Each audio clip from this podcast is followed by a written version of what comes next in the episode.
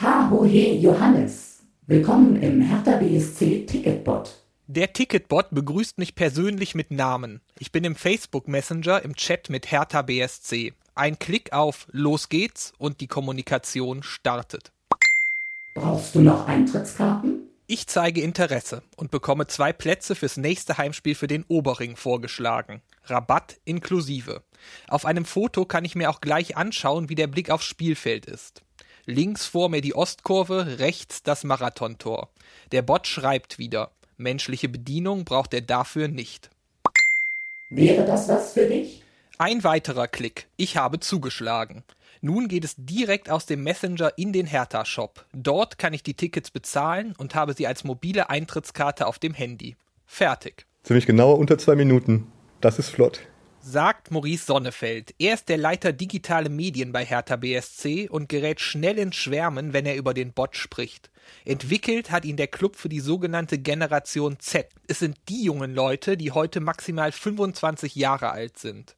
Der Verein will sie dort erreichen, wo sie ohnehin sind in der digitalen Welt der Apps. So wie ich jetzt momentan beispielsweise mit meiner Freundin mich bei Facebook oder bei WhatsApp austausche, so soll ich mich in Zukunft dann auch mit Hertha BSC da austauschen können über künstliche Intelligenz. Bei Facebook gab es bereits einen Testlauf. Vor dem letzten Spiel der vergangenen Saison gegen Leverkusen wurden 600 ausgewählte Facebook-Nutzer in den Bot gelenkt.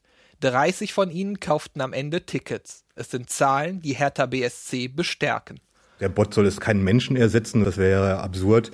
Wer das Bedürfnis hat, beispielsweise am Ticketschalter hier bei uns in der Geschäftsstelle sein, sein Ticket kaufen zu wollen, der kann das auch gerne weiterhin machen. Aber wir haben neue Zielgruppen, neue Anspruchsgruppen. Dementsprechend brauchen wir auch neue Ideen, um sozusagen neue, neuen Service unseren Fans bieten zu können. Service heißt dabei längst nicht nur Kartenkauf. Aktuell ist aus dem Ticketbot ein Trikotbot geworden. Auch für die Kampagne rund um das neue Leibchen des Clubs wird der Messenger also genutzt.